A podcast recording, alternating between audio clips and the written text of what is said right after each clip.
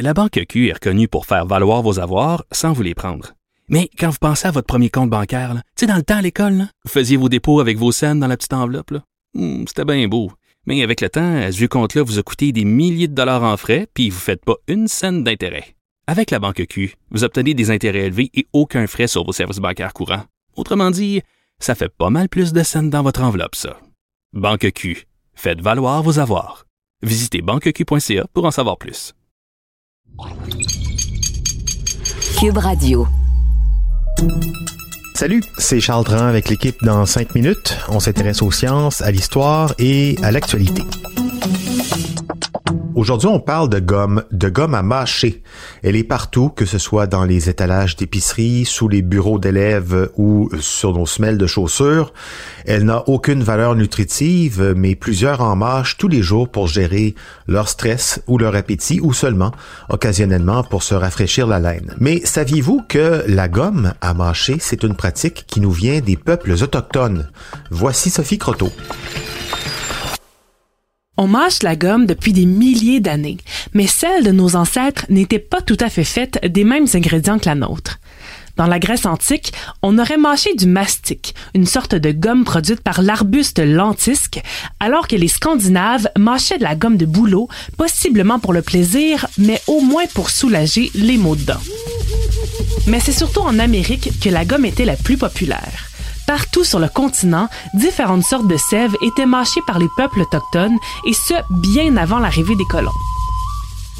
En Amérique centrale et du Sud, chez les Mayas et les Aztèques, c'était le chiclé, une sorte de gomme produite par la sève du sapotillé qu'on mâchait pour aider à combattre la faim et la soif, mais aussi pour se rafraîchir la laine. Un peu comme aujourd'hui, où il est encore bien mal vu de mâcher de la gomme dans des contextes plus sérieux, les Aztèques avaient eux aussi des règles de bienséance autour de celle-ci. Les hommes devaient strictement la mâcher en secret pour se nettoyer les dents, alors que les femmes mariées et les veuves pouvaient le faire en privé pour rafraîchir leur haleine. Seules les femmes célibataires et les enfants pouvaient en consommer en public. En Amérique du Nord, c'était plutôt la gomme d'épinette qui était mâchée, ce que les colons ont rapidement fait aussi à leur arrivée. C'est à John Curtis qu'on doit la commercialisation de cette pratique. Il commence d'abord par vendre des languettes de gomme d'épinette bouillies et enrobées de fécule de maïs pour ne pas qu'elles collent ensemble, pour finalement ouvrir la première usine de fabrication de gomme au début des années 1850 à Portland, au Maine. Il se rend toutefois compte que l'épinette est trop friable en plus de ne pas être aimée de tous au goût et change donc la recette pour de la paraffine aromatisée. L'homme d'affaires William Wrigley Jr. fait aussi fortune avec la gomme à mâcher dès la fin du 19e siècle avec une stratégie avant tout basée sur le marketing. Il lance les marques Juicy Fruit et Wrigley Spearmint en 1893 qu'il donne gratuitement avec d'autres de ses produits comme du savon. Il fait finalement exploser les ventes de gomme partout aux États-Unis en 1915 quand il envoie gratuitement un échantillon de ses produits à tous les Américains listés dans le bottin téléphonique. La compétition est féroce et tout le monde se bat pour une part de marché, comme le pharmacien Franklin Canning qui allie dents et hygiène en lançant la gomme dentine en 1899 pour apparemment combattre les caries. La prochaine innovation viendra à la fin des années 20 du côté de la compagnie Fleer, qui cherchait depuis des dizaines d'années à développer une gomme avec laquelle on pourrait faire des bulles. Il trouve finalement la formule magique en 1928 et lance la très populaire Double Bubble, qui est encore vendue aujourd'hui. De son côté, Thomas Adams s'inspire plutôt des Mayas pour lancer une gomme faite de chiclé qui connaît un succès immédiat.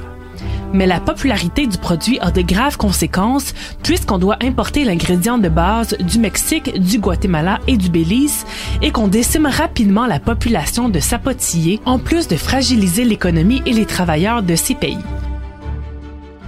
Dans les années 30, devant une possible pénurie de chiclés, les grandes compagnies décident de se tourner vers des ingrédients artificiels, moins chers et plus fiables, comme la paraffine et le pétrole, qui constituent encore aujourd'hui les ingrédients de base de la gomme. Mais récemment, on a constaté que la gomme n'est plus aussi populaire qu'avant. Depuis 2009, les ventes sont en chute constante, obligeant même les compagnies à fermer des usines. Comme la cigarette, elle semble avoir été reléguée au symbole déchu des adolescents rebelles qui sont peut-être attrayants, mais finalement pas trop bons pour la santé. Oui, et comme pour la cigarette, on peut également trouver euh, de la gomme avec de la nicotine pour euh, tenter de cesser de fumer. La pandémie de COVID-19 a également affecté la popularité de la gomme puisque c'est euh, avant tout un achat impulsif. Non seulement durant la COVID, les gens achetaient plus leur épicerie en ligne, mais ils avaient aussi moins de raisons de se rafraîchir la laine comme les contacts sociaux étaient éliminés ou parce qu'on avait un masque.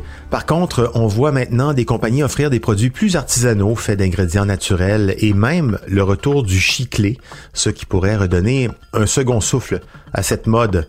On ne tue pas une habitude millénaire si facilement. Merci Sophie Croteau, c'était en cinq minutes.